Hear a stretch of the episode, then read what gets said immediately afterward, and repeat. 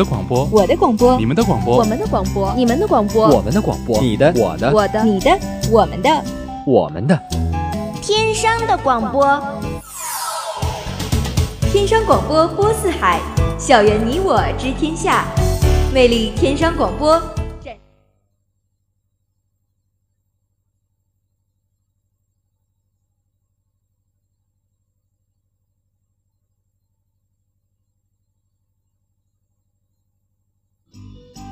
的广播，你的广播，我的广播，我的广播，你们的广播，我们的广播，你们的广播，我们的广播，你的，我的，我的，你的，我们的，我们的，天生的广播。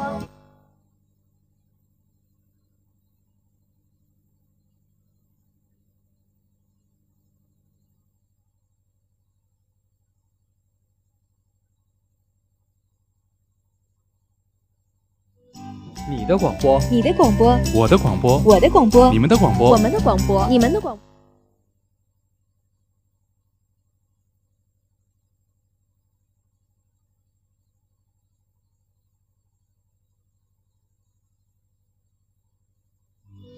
你的广播，你的广播，我的广播，我的广播，你们的广播，我们的广播，你们的广播，我们的广播，你的，我的，我的，你的，我们的，我们的，天生的广播，天商广播播四海，校园你我知天下，魅力天商广播，展现真性你我。您正在收听的是天商之声 Top Radio。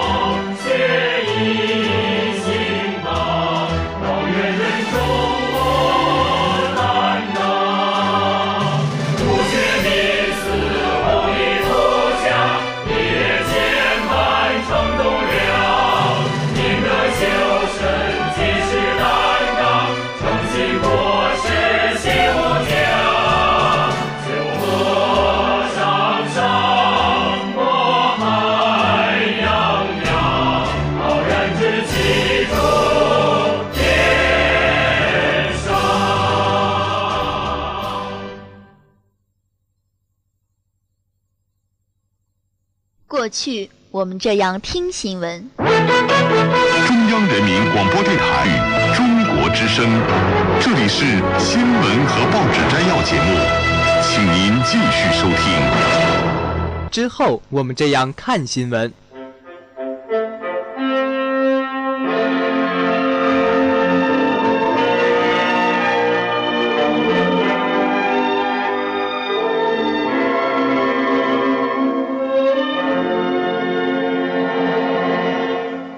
现在，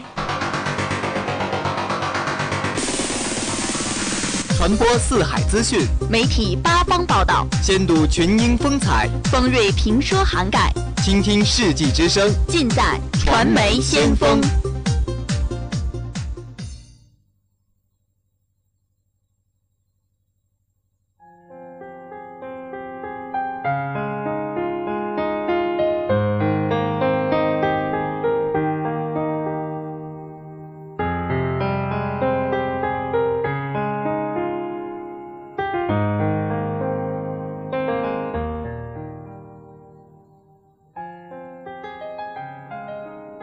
传播四海资讯，媒体八方报道。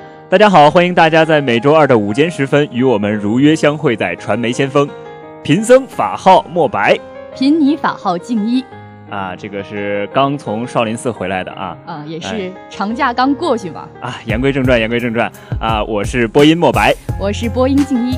那这个十一小长假这么一眨眼的功夫就过去了，没错。一想到这是本年度最后的一个假期，心就是哇凉哇凉的碎了一地啊！啊，在想这个假期之后又要连着上七天课，其实你已经上了有四天的课了。没关系，还有下周呢，下周之后还有下下周。嗯，好。啊，反正课是上不完的，啊，那反正就是想提前进入冬眠了呗。那就只想跟你说明年十一再叫醒我，可好？呃。好，那现在你就可以出去了。其实这个国庆结束之后呢，我也是觉得咱们也该收一收心，准备过年了，是不？呃，等会儿准备过年，这个我中间还有补考，还有。这个好多好多事情呢，呃，我们就忽略不计了啊。好，呃，反正十一之前呢，还是要再叫醒你一下，因为呃，我还要告诉你一个更加不幸的消息，就是明年的中秋节和国庆节竟然是一起过的。哎，一起过那不应该是好事儿吗？啊，那这就意味着什么呢？就是我们不知不觉中又要少了三天的假期，三天。啊，好吧，我这个智商。对，那其实此刻呢，我也不知道。借我个枕头，借我个枕头，哭一会儿，哭一会儿。好，对。那其实呢，我们也没有必要这么悲观。既然现在时和将来时都不那么美好，我们不妨回顾一下过去。嗯，哎，我亲爱的搭档静一，嗯，十一假期你都去哪儿玩了呢？呃，我只能说，其实我特别想学习的，嗯，我的内心呢也一直是这么做的，呃，但只是空有一颗学霸心，最后还是没有抑制住啊，我就学了一天，然后就跑出去玩。反正就是那个青年湖畔。小树林下是吗？嗯，那是你吧。啊，这个好。言归正传啊，借着这个假期呢，我也是好好的放松了一把。呃，美食和美景也是一应俱全的，都通通享受了一遍。啊，毕竟平时学校里学习太辛苦了，是不是？对，强行辛苦，强行辛苦，一定要犒劳一下自己。对。呃，但是你一定知道美中不足的是什么？呃，这个人呗，那太多呗。是对，十一黄金周的游客实在是太多了，而且看着这个景区拥挤的人群，我的游玩的兴致啊，忽然间就不是那么高了。那肯定是了，堵在路上或者挤在景区，已经是当下中国黄金周的常态了。那相信每个出游的朋友都会是感同身受。假期本来是一个放松心情的好机会，但是拥挤的人山人海，无疑会让不少人的出行体验大打折扣。没错，黄金周呢可以说是中国出游的一个极限性的高峰，毕竟平时的长假实在是太少了。没错，呃，其实提到旅游高峰，在世界范围内呢也并不罕见。呃，但是值得一提，这个极限性高峰却是咱们大天朝独有的啊！我天朝人多。呃，而且近几年来呢，极限性高峰的发展也是远比人们想象中还要更加迅猛。呃，相比于一九九九年，黄金周的出行人数是增长了十九倍以上，而且旅游业的收入也是增长了三十倍之多。呃，这也就证明了，你说学旅游的一定是前途无量。好，以后跟您混了。好。啊，这个旅游收入欣欣向荣的同时啊，我们也付出了巨大的成本啊，时间成本啊，硬件成本、管理成本、制度成本、社会成本等等。但问题是，我们在付出这些成本之后。并没有获得良好的旅游体验和消费品质。嗯，这就好比是付出与回报不成正比。对，那另外呢，近几年像自驾游在人们这个出行旅游中也是逐渐成为了一种时尚。呃，但是随之景区停车呢，却成为了另一个让人比较头疼的问题。呃，不少景区呢是被迫选择扩建停车场来缓解旅游高峰时的尴尬。但是用高峰期来配置资源，显然会造成非高峰期时资源的闲置，进而资源浪费又将成为下一个需要再解决的问题了。当然，景区停车紧张也只是黄金周出游热的一个冰山一角。嗯，出游热带来经济增长的同时，也考验着社会从硬件到软件，从管理到服务，从政策到制度构建的不断完善。为出行者创造一个良好的出游体验，可以说是黄金周的最高境界。其实不仅仅是管理服务的完善，那最主要的还是要缓解假期出行高峰的问题。呃，在我看来啊，我觉得完全可以延长五一假期，呃，从而分散十一黄金周的极限性高峰值。呃，与此同时呢，也是可以在假期期间，对于一些免费的高速公路，适当的收取一些费用，来抑制出游的人数。对于这个延长假期，我举双手双脚赞成。嗯，那毫无疑问，旅游热对经济的发展起到了是极大的作用，而且注重鼓励发展旅游的同时，更应该提高发展旅游的质量。呃，控制景区人数和大力发展黄金周旅游经济，并不是一对不可调和的矛盾，而且应该并驾齐驱，注重黄金周旅游业的长远发展。好了，话不多说，让我们来看看今天的节目导视。公车改革正在进行，公车的士无缝对接。西安一日游，游客被带往山寨景点。中国游客在济州岛入境遭拒，非美关系的微妙变化。财经在线给大家带来的是手机号易主，警惕网络账户恋旧。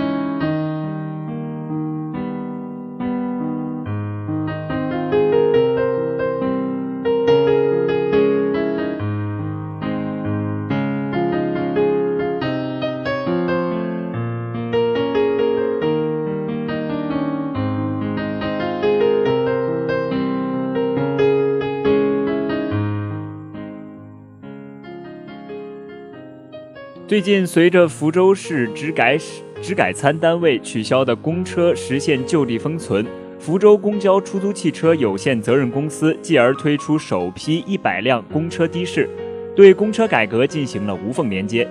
公车的士在为公务员提供公车定制服务的同时，还为公务员家庭用车提供服务。没错，公车的士将针对各用车单位的不同需求，提供实时用车、会务或中长途用车和定点保障三种服务方式。提供定点服务的车辆会停靠在福州市政府办公区外待命，以供调配。至于收费方面，采用的是约车计费标准，起步价十五元，起步里程三公里。不仅如此，为了增加车龄的使用率。这一百辆公车的士除了为政府部门、机关单位提供公务用车定制服务，还可以为公务员的家庭提供服务。不过，乘车人员需要出示公务员证件才可搭车。与此同时，因私出行的公务员本人还可以享受八折优惠。公车的士的出现可谓迎合了公车改革下公务员出行的一大需求。公车的士的服务虽然到位，但其性质却令人费解。众所周知，公车改革正在逐步深入。公车封存的同时，公车的士又进入到了大众的视野，未免令人担忧：公车的士是不是公务车的替身？是不是改革过程中的新瓶装旧酒呢？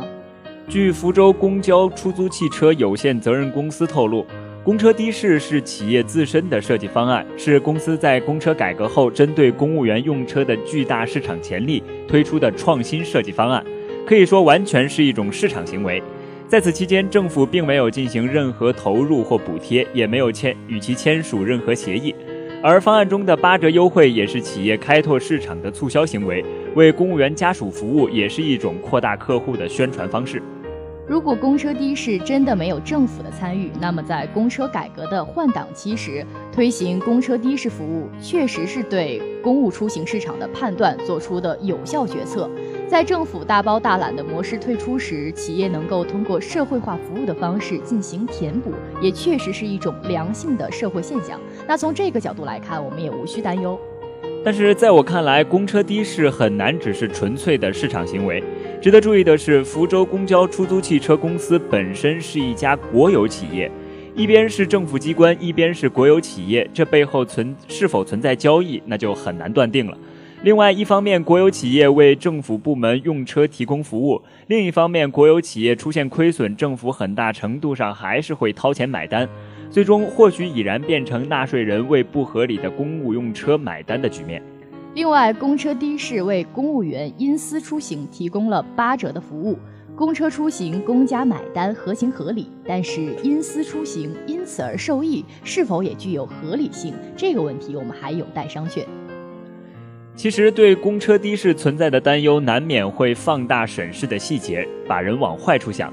但这也恰恰说明了，公车改革需要运筹帷幄，充分考虑各方意见，让改革推行更加透明化、合理化。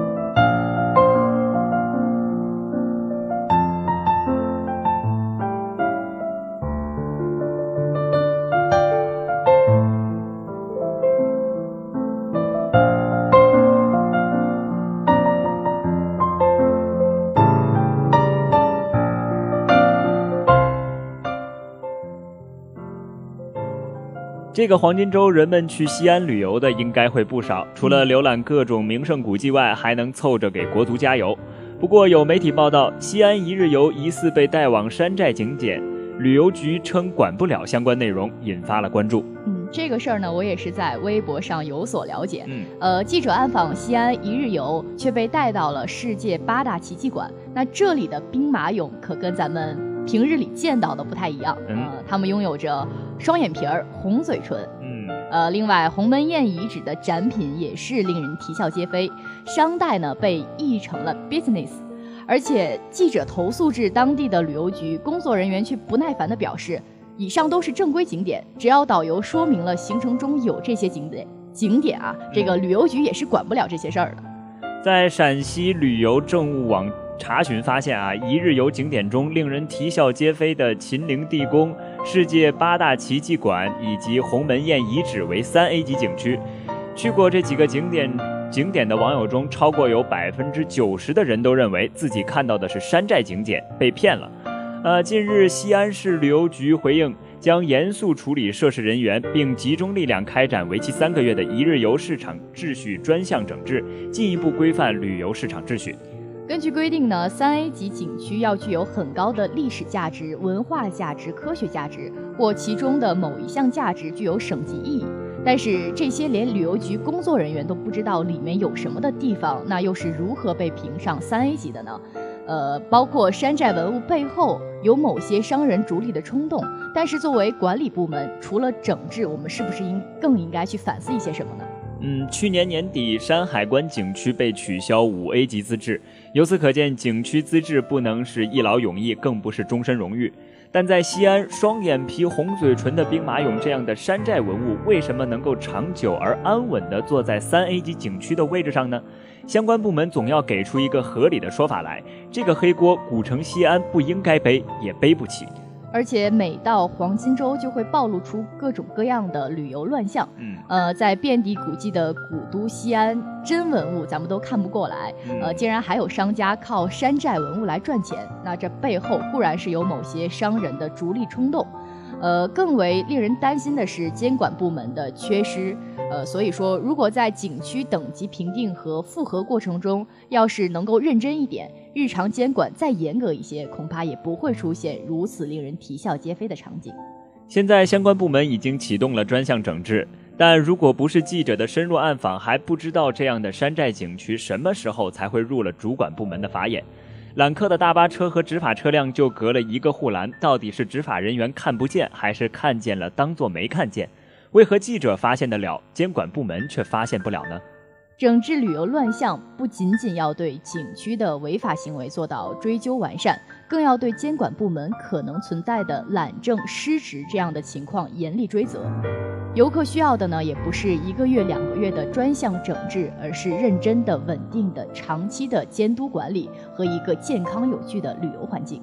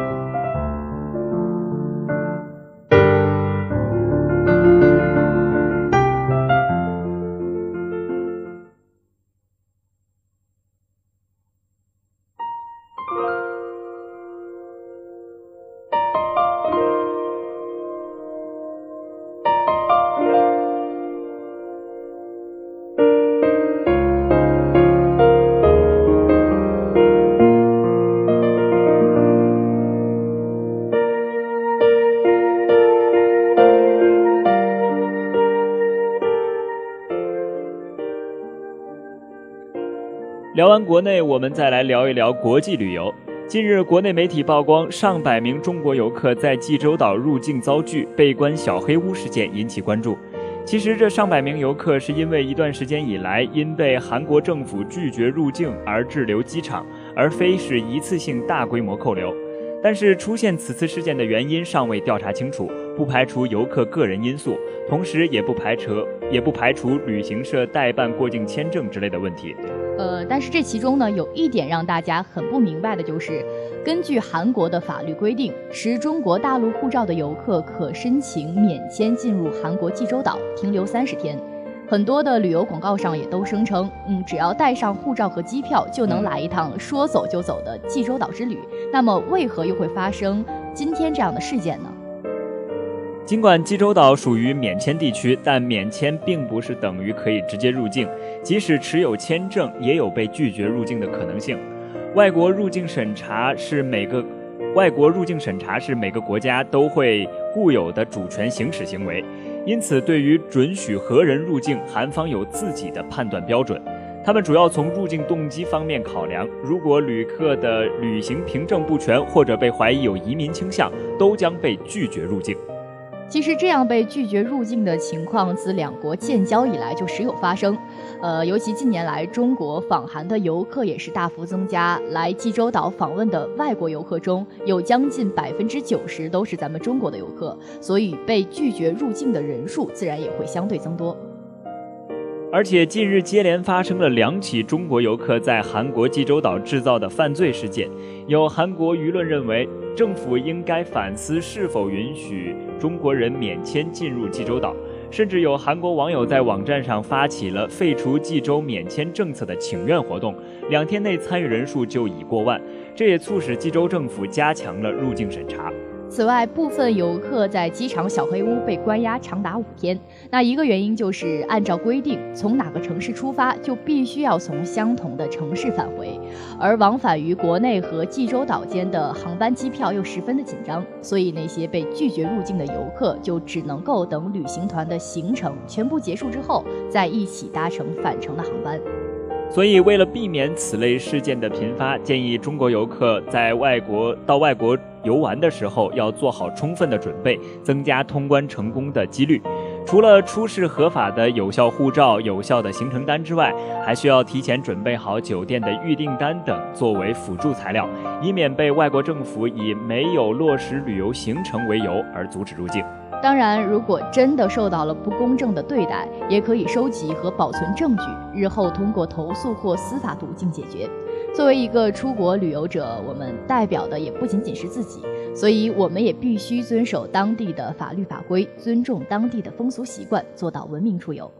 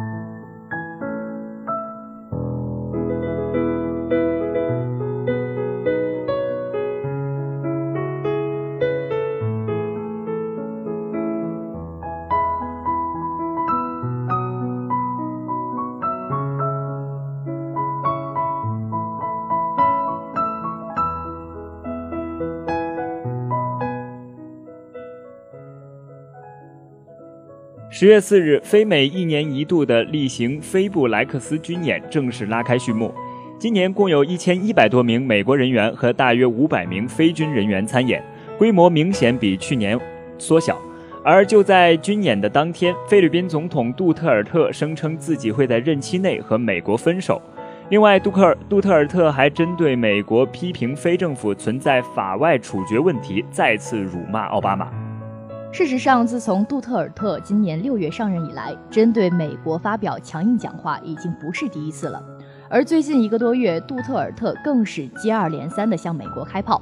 上个月，因菲律宾总统辱骂奥巴马，还直接导致了老挝万象举行的二人首次会晤取消。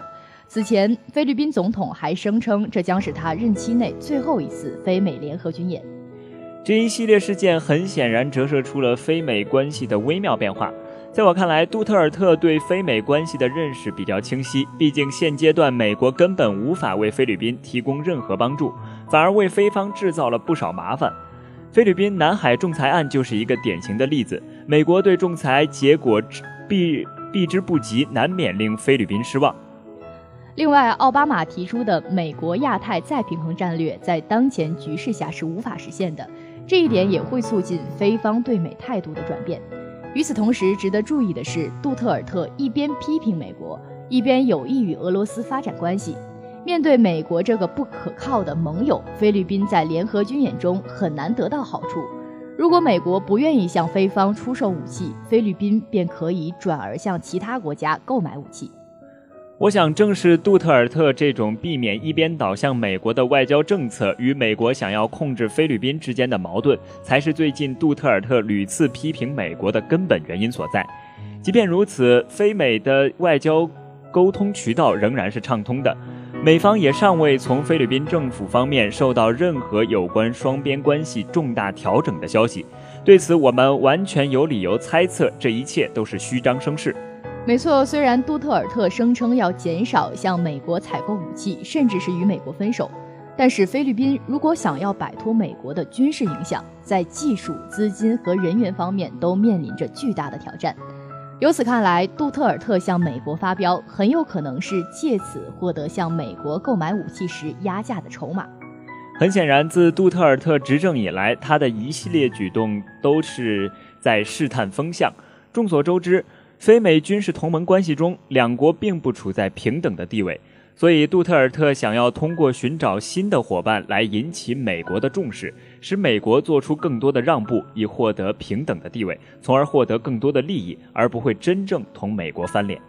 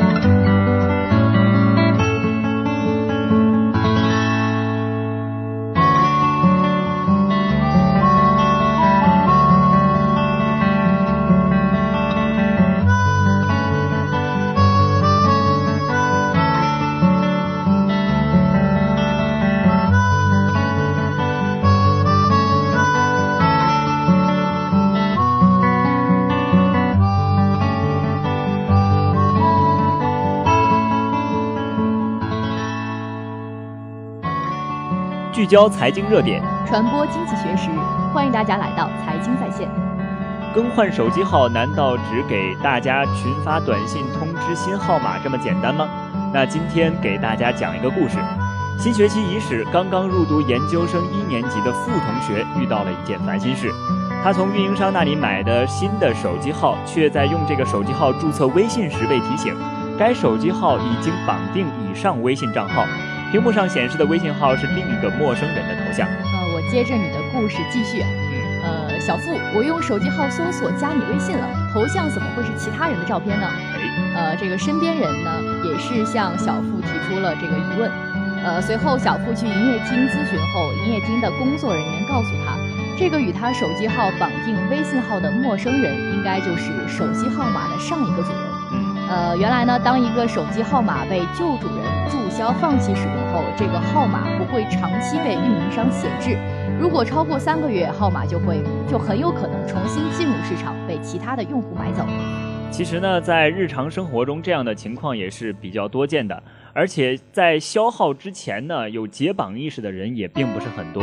像微信、微博这样的社交应用，支付宝、百度钱包这样的支付应用，京东、苏宁易购之类的电商平台，啊，移动互联网已经渗透进我们生活的各个角落。我们常常会面临旧主人的网络应用账户被新主人侵入的风险。安装的应用多了，难免会漏掉那么一两个，忘记解绑。所以说，没有及时解绑，可不仅仅是微信号被朋友误认的尴尬。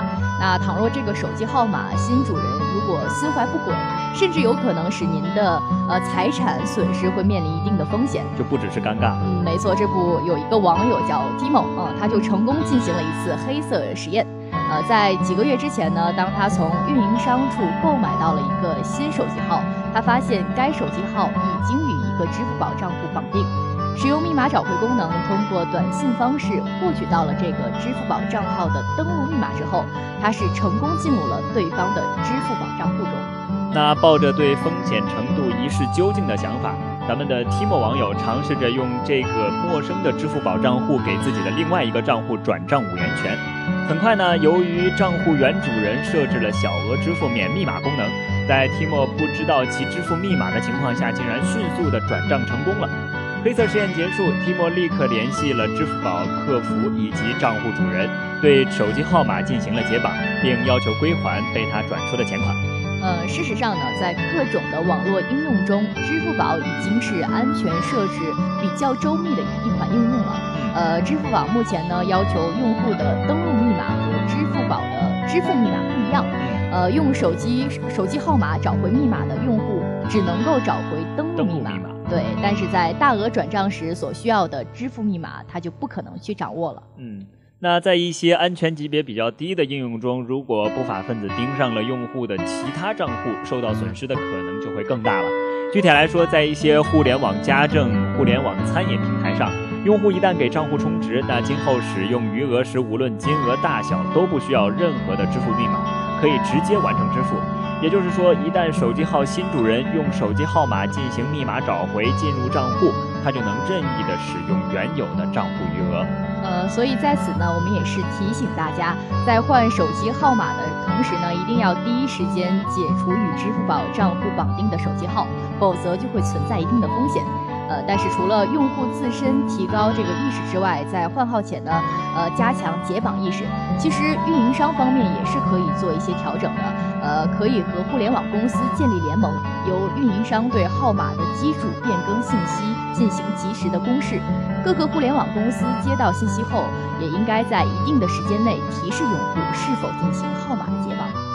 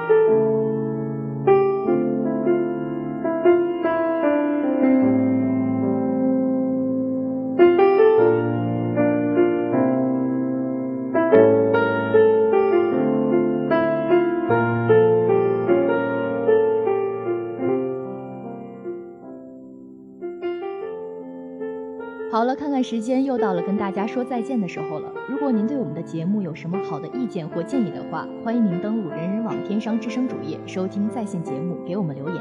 当然，你也可以添加我们的微信平台“天津商业大学广播台”，或者关注我们的新浪微博“天商之声 Talk Radio”。另外，我们的节目也在蜻蜓 FM 和网易云音乐上线了，欢迎您收听我们的节目。另外，今天下午的文苑漫步将为您讲述精彩节目。最后，播音墨白、静一代表记者导播郭杰岗、赵余瑶，节目监制席子涵，感谢您的收听，我们下期节目再见。